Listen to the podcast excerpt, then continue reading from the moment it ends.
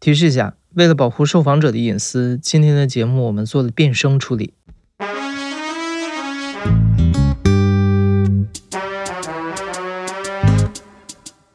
你好，欢迎收听故事 FM，我是艾哲，一个收集故事的人。在这里，我们用你的声音讲述你的故事。每周一、三、五，咱们不见不散。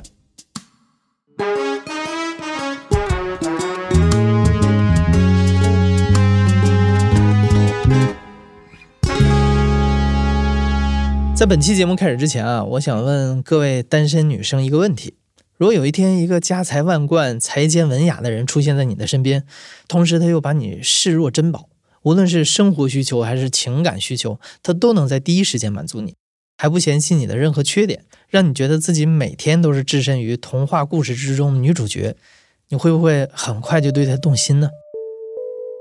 今天的讲述者小明的闺蜜小月就遇到了这么一个人。在二零一八年年底，小明和两位交往了多年的闺蜜小月和 Db 合伙投资了一家餐饮公司。三位合伙人都是八零后，也是职场上的女强人。小月是餐厅的大老板，主管经营；Db 负责财务，小明他自己则负责对外宣传。自从开业以来啊，这家餐厅就经营的欣欣向荣，而小月也在这间餐厅里遇到了一段童话般的爱情。但是没过多久。童话就结束了，大家发现小月爱上的这个人竟然骗走了公司大量的钱财，而在此之前，三个合伙人竟然都没有觉察到这个人的异样。在跟他的接触当中，小明还觉得他比其他员工都要优秀。这一切要从二零一九年的一月说起。这一天啊，他们餐厅新来了一位二十多岁的西餐男厨师小胡。我们第一次见面的时候是在车库，其实当时给我的印象还是蛮深的。为什么呢？因为虽然我们的餐厅还是比较高级，但是做餐厅这一行的人给我的感觉都是受教育程度相对较低，给我的感觉都是比较油腻，然后比较的粗俗。但是他给我的感觉不一样。我觉得好像是一个刚毕业的大学生，就是觉得白白净净的，然后特别矮，可能就一米五几吧，还挺干净的，而且还戴着一副眼镜。他给我的感觉像是一个文化人，就是觉得，哎，我合伙人怎么还找了个白面书生来当我们的厨师？后来我知道他比较的专业，就是据他所说，他之前也是在其他的城市当过这种西餐的厨师，用料要比较讲究。就是采购这一环节，他自己要求去参加，所以当时我还觉得这个厨师还挺负责任的。这个小胡的话呢，他自己还有很多很新奇的点。嗯，用他的话来说，就是他平时也是吃高级餐厅的，所以说他给餐厅的建议，你会觉得说他跟普通的员工不一样。我也会加我们餐厅那些员工的微信嘛。然后有一次我在划微信的时候，我突然看到他发了一个朋友圈，大概就是说谢谢老爸送我的礼物。然后我一看是一个玛莎拉蒂的照片，我当时就有点惊呆了。我说天哪，我们厨房还有这种高人！有一次我还问过他，你这么有钱了，你还搞什么料理呀？我说你就直接家里就请西餐厨师了呗。他说：“你不知道吗？我们这种富二代的话，我们做事情都是凭爱好的。因为我喜欢这个，所以我会去钻研它，也不完全是为了你的餐厅。我当时还觉得说，哎，这个小富二代还挺有追求的。他说他爸爸妈妈是高级的研究员，呃，是做这种工程类的，调到了相当于来支援我们西南部，就是来弄这个地铁的这个事情哈。然后所以说他们全家才来到了成都。”这个小胡子说他自己有家族企业吗？他还是开什么箱包厂啊？呃，开他开过媒体公司，开过餐饮公司，还看过开过好几个公司。反正有些我没有涉及过的领域啊，就比如说他们那个箱包行业哈，就是平时他也会跟我们讲这个箱包是怎么做出来的，工厂上是怎么打磨的，就是等等等等这些细节，包括说对这个股份的这种东西哈，他也能够说出来一点儿。所以我觉得他还是挺有文化的。到了三月份，因为当时我们餐厅运营的很好，我们的确也是就是在开分店的这样的一个计划中。这个小胡他也愿意来投资，而且他要投第一期款都是两百多万，而且他很有资源。说实话，这个人他也比较懂西餐啊。如果说他入股了的话，或许就是给我们利益共同体了。他可能也会在研发菜品啊各方面会更加上心。所以说，嗯，当然有钱进来，我们也觉得是挺好的一件事儿。通常一个项目的合作，它的这个时间相对来说都是比较长的。当这个项目还没有彻底拿到我们手上的时候，大笔的资金是不用入进来的。虽然当时小胡的钱还没有打入新的餐饮项目里，但是他已经开始为餐厅的开业做准备了。小胡带餐厅合伙人们参观了市中心高档写字楼，告诉大家他有这里的资源，可以来当做餐厅的办公室。除此之外，小胡还带大家参观了位于成都太古里的两间正在装修的店面，说他准备通过自己的资源，把其中的一间用作公司新餐厅的店面，而另外一间作为自己的西餐厅。在这期间，餐厅的大股东小月因为主管经营，跟小胡沟通的最多。他很欣赏小胡的工作能力。小胡不仅西餐做得好，而且在餐厅经营方面也很有建树。大到公司的发展策略，小到后厨的垃圾管理，小胡都能给出非常有用的建议。再加上小胡拥有很多的社会资源，小月觉得小胡是个非常靠谱的人。所以那段时间里，虽然在法律上小胡还不是餐厅的合伙人。但是小月已经把他当做是合伙人之一来看待了。公司遇到各种问题的时候，也会找小胡商量。出于对小月的信任啊，其他两位合伙人对此也没有什么意见。就这样，新餐厅开业的计划顺利的进行着。但就在这个时候，小月的家庭生活出现了变故。小月跟她老公结婚应该已经有很多年了吧？小孩的话都是已经上幼儿园了。在三月底的时候，小月说她要离婚。虽然我知道她和她老公关系不是那么好，我也知道她老公不怎么回家，但是因为我们都是事业型的女人，所以说当时她也跟我说，她老公回不回来都是那么大回事儿，因为她都喜欢赚钱嘛。那那个时候的话，比较关键的一个人也是小胡啦。那小胡说他们家有家族企业，然后有一天他说。他下面的一个员工去录到了小月老公出轨的画面，相当于是掌握了她老公出轨的实锤。我心想，你一个合伙人，你跑去管人家的事儿干嘛呀？别人老公出轨跟你有什么关系啊？我还问了他，当时小胡给我的回答是，因为他已经认小月当姐姐了。他说我姐的事儿我不能不管吧？他说我姐的老公已经很久没有回过家了，难道我不去帮他调查一下吗？义愤填膺、非常正义的一个角色出来，说实话，心里有一点点觉得，哎，这人还挺有情义的。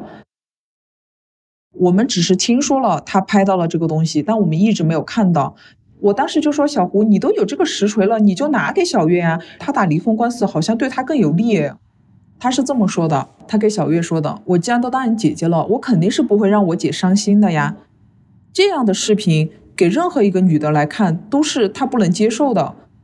小月还是比较感动，因为这么久可能没有一个男人这么的在乎她的感受。她觉得她老公出轨这个事儿，她自己隐隐约约也还是有这个感受的。所以说她看不看那个视频都无所谓。在这个小月离婚的那段时间啊，小胡每天都和她在一起，忙前忙后，不是这个给她找律师，就是陪她去跟小月的家人做交涉。他都是以小月弟弟的身份出席的。一定要来打赢这场官司。在小胡的帮助下，小月的离婚官司进行的非常顺利。但是小明总觉得小胡对于这件事表现的有些过于殷勤了。在之后的一次饭局上，小胡自己解答了小明的这个疑惑。在小月刚刚提出要离婚的时候，我们大家在一起吃饭，小胡偷偷的跟我说：“我好像有点。”喜欢上了小月，然后我当时就觉得还挺八卦的。我说：“那你有没有表白啊？”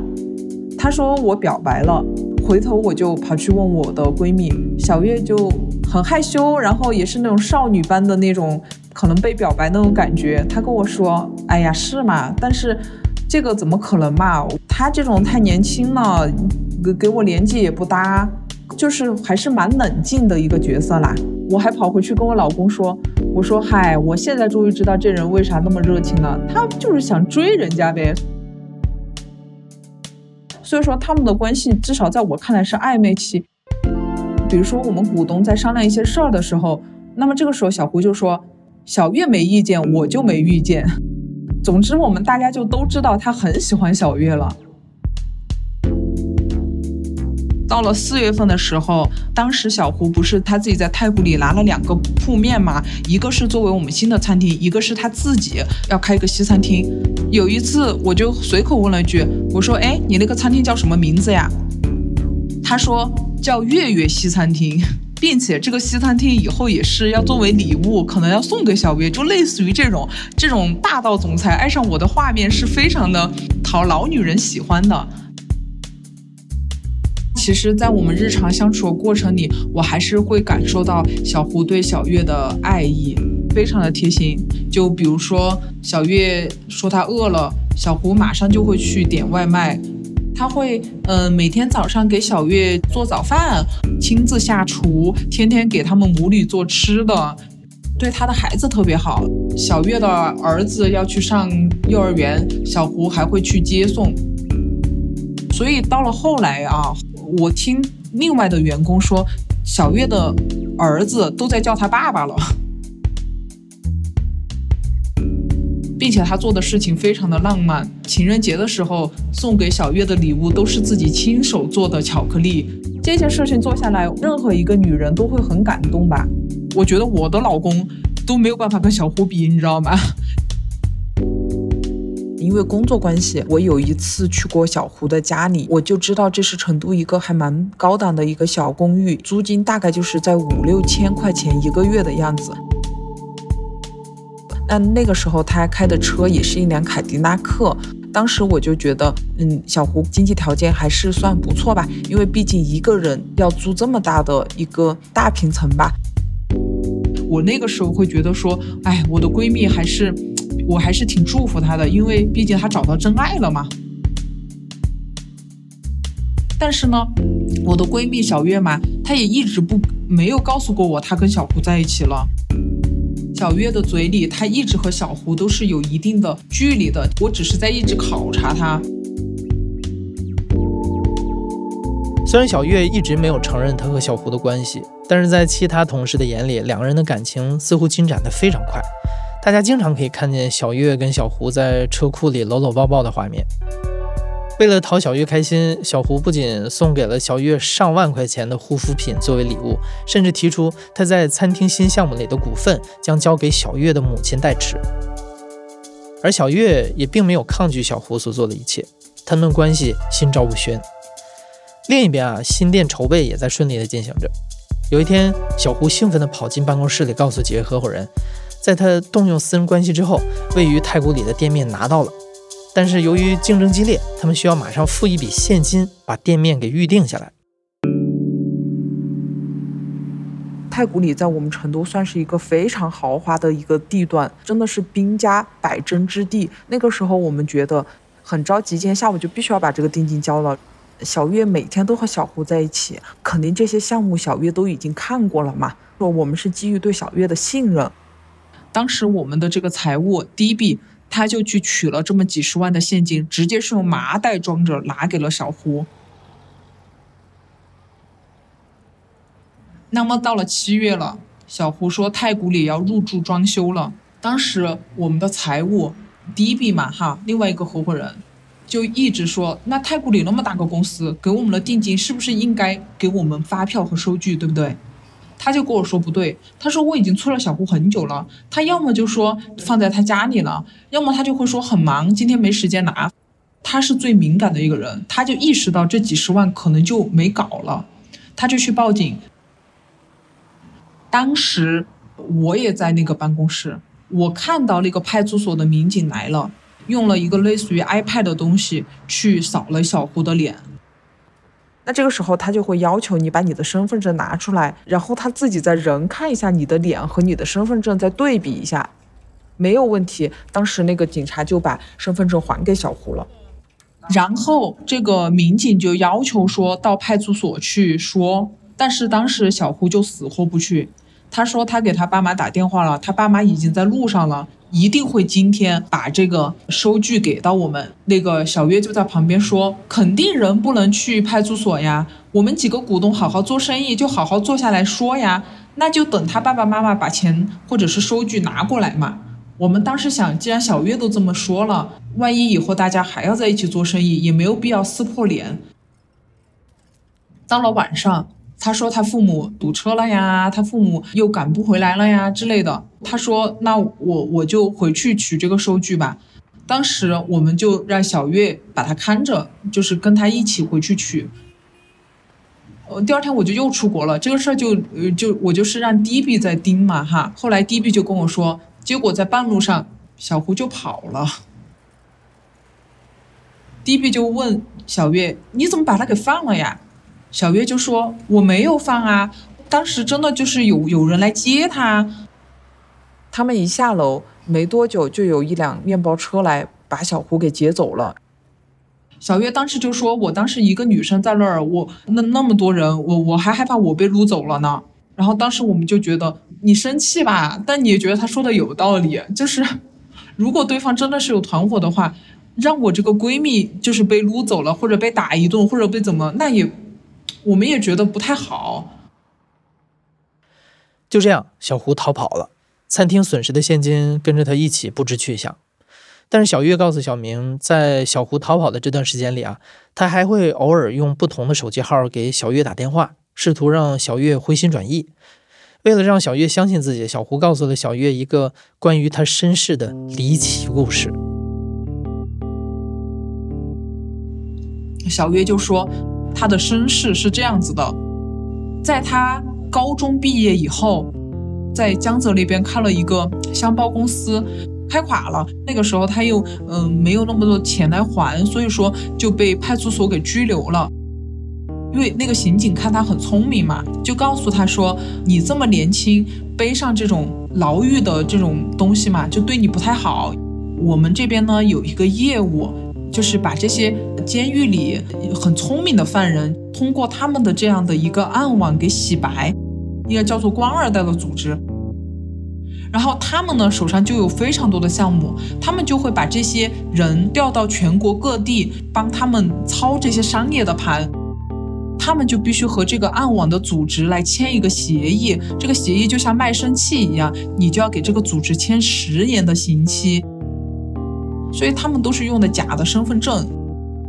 小胡他后面的暗网系统非常的庞大，就庞大到在公安系统里，他的那个指纹系统都是被替代的。在小胡的口中，他变成了神秘暗网组织的一员，专门替官二代操盘商业项目。所以，小胡之前提到的高端写字楼和太古里店面，其实都只是暗网组织交给他操盘的项目而已。为了不暴露自己的身份，小胡去小月的餐厅里找了一个普通西餐厨师的活儿。那如果这一切都是真的，之前被小胡带走的几十万现金又去了哪儿呢？他用了他们这个组织的资源，拿到了这个太古里的项目，他想把它偷偷的给他心爱的女人小月。让他来经营餐厅，但是呢，就被他们组织给发现了。所以说，他们组织为了惩罚他，就坑了他一把，告诉他说：“太古里这个项目你们可以入了，你要拿几十万的定金出来。”这个钱被他的组织坑走了。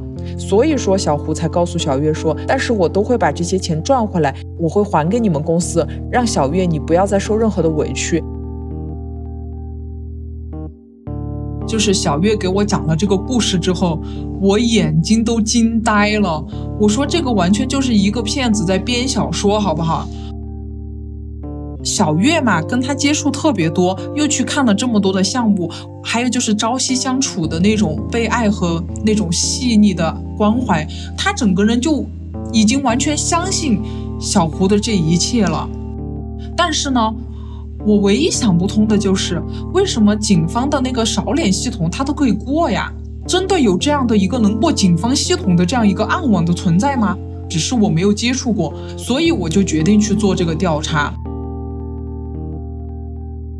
于是，出于对于暗网系统真实性的好奇，小明开始对小胡进行了将近两个月的调查。小明记得小胡曾经提到过，他开发过一个生活方式类的手机 app。而且据小胡说，这个 app 目前已经占领了南昌市场。经过一番查询，小明确认了这个 app 是真实存在的，于是他就联系了他们的市场总监，想查一查小胡的背景。让小明没有想到的是，他的第一个调查对象就告诉了他一个惊人的秘密。我就以商家的身份去联系到了这个 APP，我说我想找你们团队来给我做宣传，我就说我要指定你们老板，我就要小胡这个人，我有钱。当时跟我联系的那个的市场总就笑了，他说这个人在全国已经骗了很多人了，都找到我们这里来，我们都已经报警了，并且还是个通缉犯。我给你受害者的信息吧。但是我告诉你啊，她是个女的，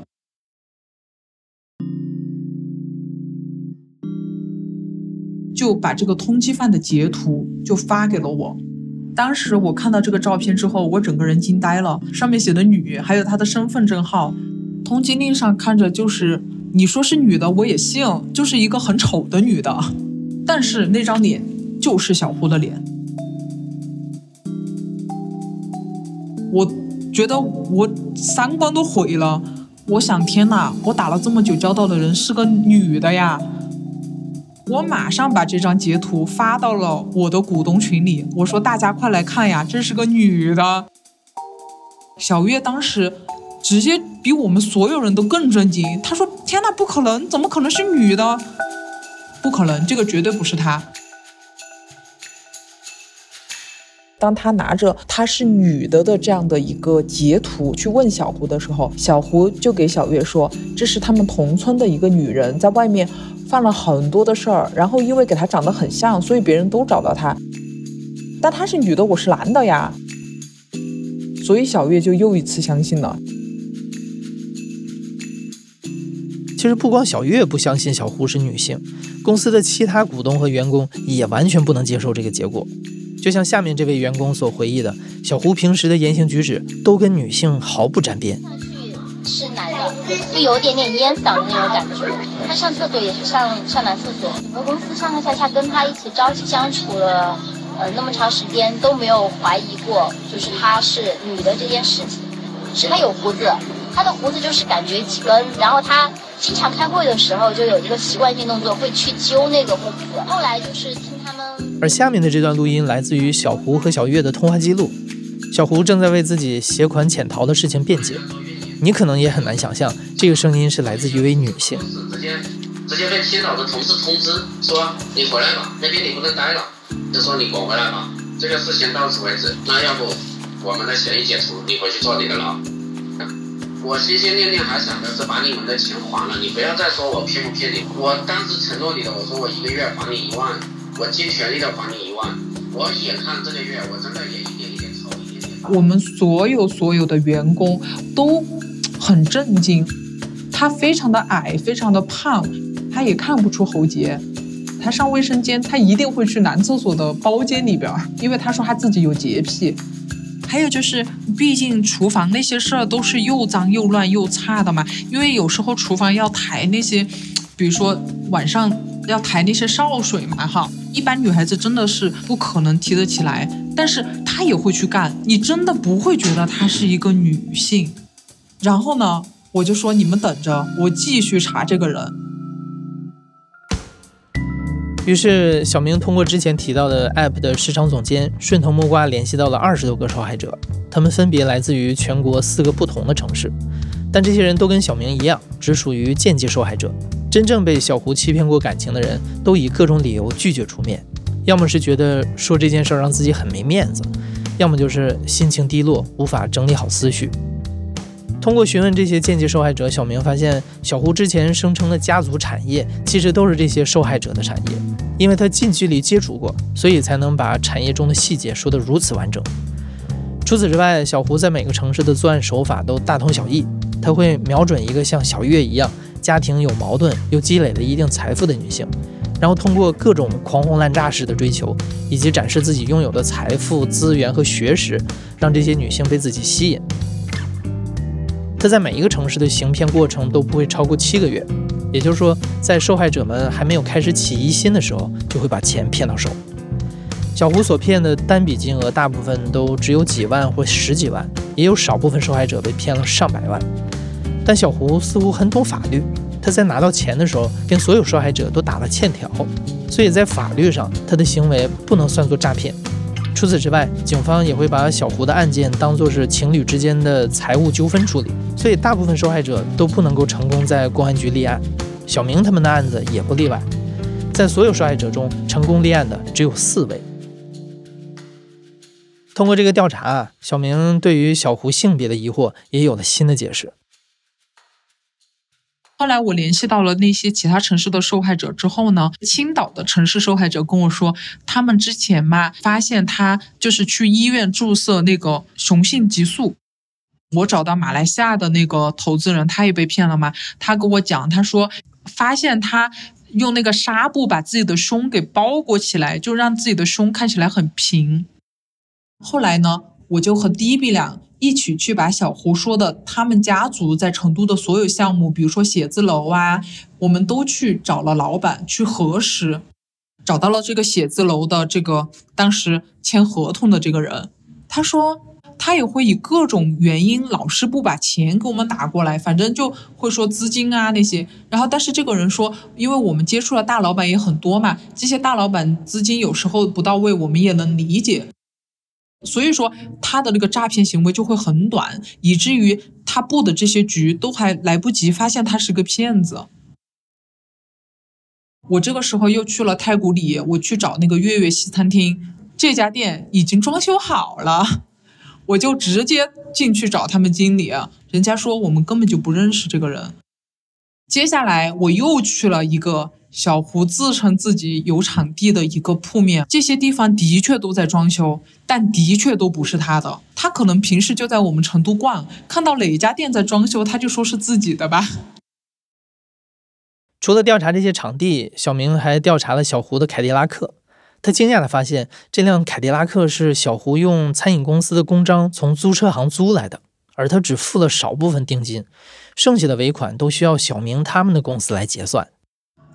然后那个我之前说的，他那个租了六千多一个月的豪宅，人家也找到了我们公司，相当于最后我们公司还给他插了这个屁股，我们又把这些全给补上了。在前期我都是给小月说了的，因为小月都在我们股东群，我查到一点信息我就会丢到群里。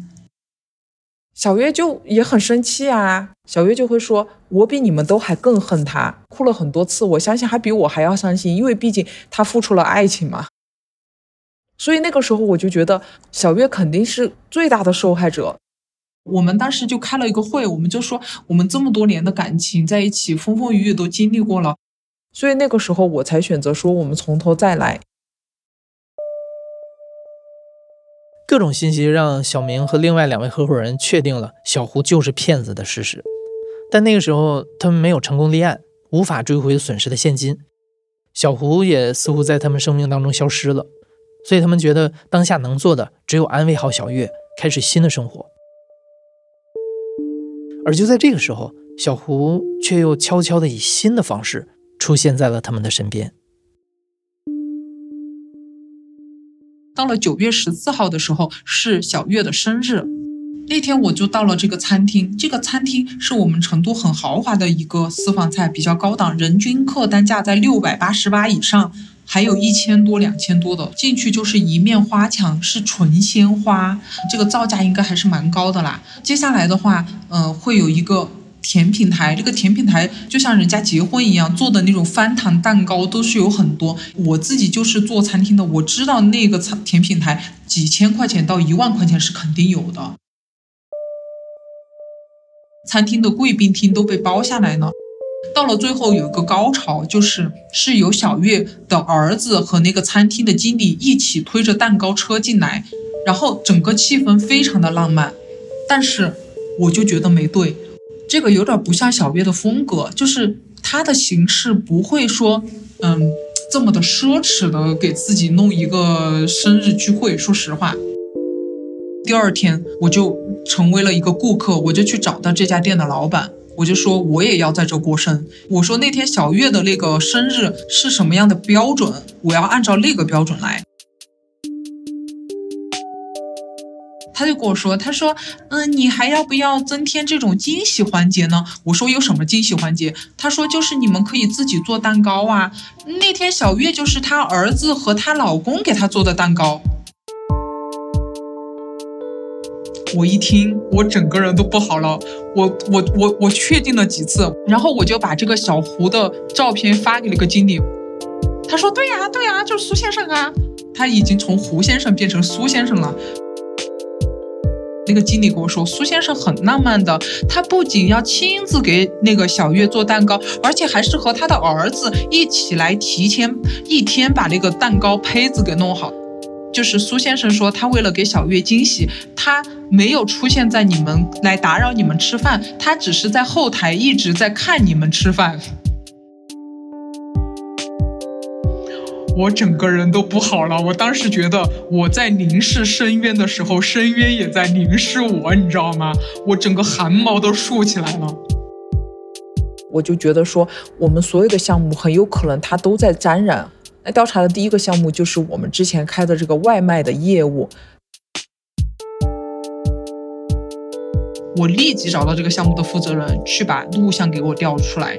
我一看，嗯，几乎每天晚上夜深人静，小胡就会来这个店上和小月一起手牵着手回家。这个骗子根本就没有离开成都，小月都没有告诉我们。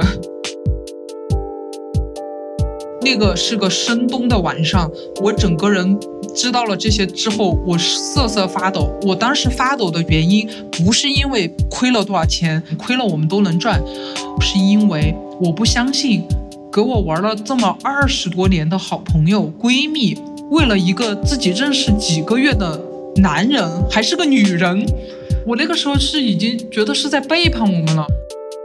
你还在藏这个逃犯，我就会认为小月已经上升到了触犯法律的问题了。因为当时我知道这调查结果的时候，我都假装什么事都没有发生，我就去跟小月说：“我说你还有什么瞒着我们的？”反正他就哭嘛，他就说小胡又去给他讲会为他负责，会给他美好的未来等等，就这些洗脑的话嘛。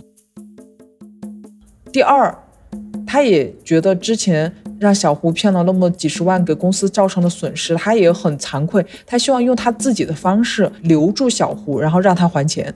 那第三，因为他们暗网太强大了，小胡一直在跟他说要给我制造一场车祸。他说以你的性格，你肯定会把这个事情闹得特别大。那小胡到时候真的要把你给搞死怎么办？接下来更好笑的事情来了。大概没过几天吧，我就发现我们餐厅下面大众点评上有很多的恶评，全部都是什么老板娘不付工资、老板娘拖欠债务这些。我想怎么会有这么多的水军啊？结果那些债主就找上了门嘛，然后就有一个那个媒体公司的副总加到了我的微信，我就了解到了整个事的来龙去脉。他们又在外面又开了背着我们开了一家公司。在小胡消失和逃跑的这两个月里，实际上还运营了这家公司。因为小胡的身份，他没有正常的身份。那个新的媒体公司的法人是小月的爸爸，相当于小月把他们一家人都拉进来了。所以说那个时候，我们就给小月压力，我们说这些事儿是你在外面搂下来的，你不能影响到我们这边的业务呀。小月就才哭着给我们把整个事情坦白了，因为他相信小胡有能力东山再起，能够呃把这几十万给还回来，因为他也相信小胡是真的爱他的。我说你脑袋已经晕了吧？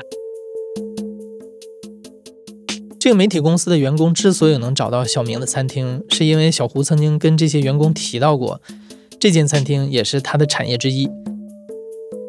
在这件事发生之后，小明和 D B 都很生气，他们觉得小月和小胡做的事情已经严重影响了公司的名誉。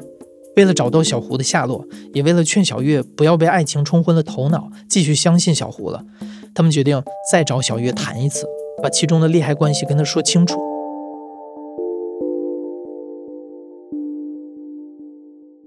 那么现在能够找到这个小胡的，也只有小月了。我们就去跟小月说，现在的话呢，反正所有的债主找上来，要赔钱的都是你。你的父亲是法人，你自己作为一个受害者，你还不把他报案的话，我说你觉得以后你们这个家庭会不会背很多债务？然后我就告诉他，在青岛的那个小月和你一样的角色的那个女孩，背了两百万的债务，别人家庭已经还了四年了。那小月想了一下，可能也有道理，她也害怕了。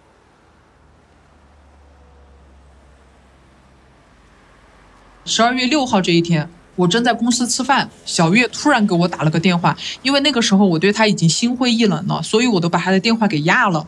但是那天很奇怪，她连续给我打了两个电话，最后她给我发了个信息，她说：“你能不能在最后信我一次？”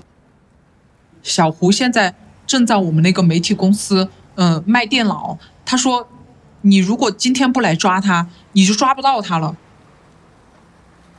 我就说：“那行。”还是由我们公司呃注册所在的那个派出所去把他给抓起来了。我们当时律师律师带着我开车，我们到了派出所的时候，我远远的就看到那个小胡，他的手被手铐给铐起来，在那个派出所的前台。我一走进去，我立即就推了一下小胡，我说：“狗日的，终于抓到你了！”他被抓了之后，这个公安跟我说了没有安完这回事儿，他们就已经很确定说没有。他说之前派出所的那个扫他的脸，有可能是那个民警就没认真，你知道吧？因为进看守所的时候，你如果控制了这个犯人，你就要决定他是去女看守所还是男看守所。所以在做这个范围界定时候，就是要查身体。当时就把他的裤子给脱了，反正也是进行了一个专业的。检查发现她就是个女的，她没有做任何的手术，她就是个女的。就这样，小胡在成都落网。当警方了解到小胡是通缉犯之后，小明他们的案子也成功立案了。但是因为在这之前，小胡曾经在多地都有犯案的记录，他在其他城市犯下的事情有优先处理权，所以小胡以合同诈骗罪于二零一九年十二月七日被某省的第二女子监狱关押。或有期徒刑三年，警方也会在成都开展调查。小明已经准备好了所有的材料，等待小胡在成都的案子进入司法程序。但是目前啊，小胡的事儿还有一些让小明想不通的地方。在小胡已经被警方查体并确认为女性之后，小月依然坚定地说，她和小胡有过和谐的性生活。小月当时真的是哭着跟我们说。他们真的就是有性生活，而且他还会勃起，而且他说他还真的让他很高潮，我整个人都不好了，我觉得这已经超出了我的认知范围了，我没办法，我只好求助了万能的淘宝，找了一个成人用品店，问买家，请问有什么方法可以让我变成一个男人？店主给了我两个方案，一个是充气的，像内裤一样的，你直接把它穿在身上。就可以了。一种是电动的，有遥控开关，可以勃起的，它们都是仿真的。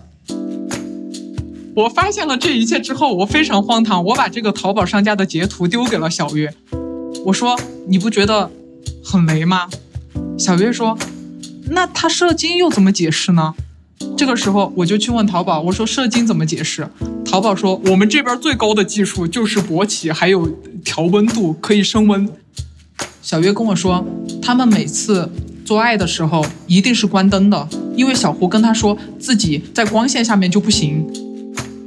我就只能理解他是自己把那个啫喱水给灌到那个汤汤里边。现在的骗子真牛逼，奥斯卡都欠他们一个小金人，要演都演全套，你知道吧？关于小胡和小月性生活的解释啊，听起来确实是有点荒唐。但是其实他们如何发生性关系，并不是最重要的，重要的是这件事儿让小明开始怀疑小月对他们有所隐瞒。还有一种可能性，可能会让我更伤心。我的律师就说，很有可能是小月已经是他们一伙的了，他也是既得利益者。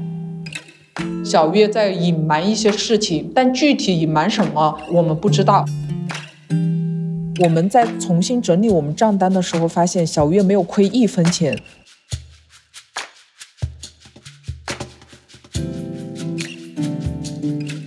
我的确也不能保证我自己会不会被骗。我觉得这种双重的相当于是糖果吧就是一个是爱情的糖果一个是利益的糖果。当两种糖果叠加在一起的时候真的可能百分之九十的女人都会上当受骗吧。所以说，这就是为什么杀猪盘都会瞄向女人，并且瞄向这种在寻找糖果的女人。小胡和小月究竟有没有发生过性生活，或者小月是不是在隐瞒着什么？这些目前都还没有定论。或许等警方对小胡和小月进行提审之后，我们才能够有一个确切的答案。那个时候，我们也会对本期故事进行一个回访，把事情的最终结果告诉大家。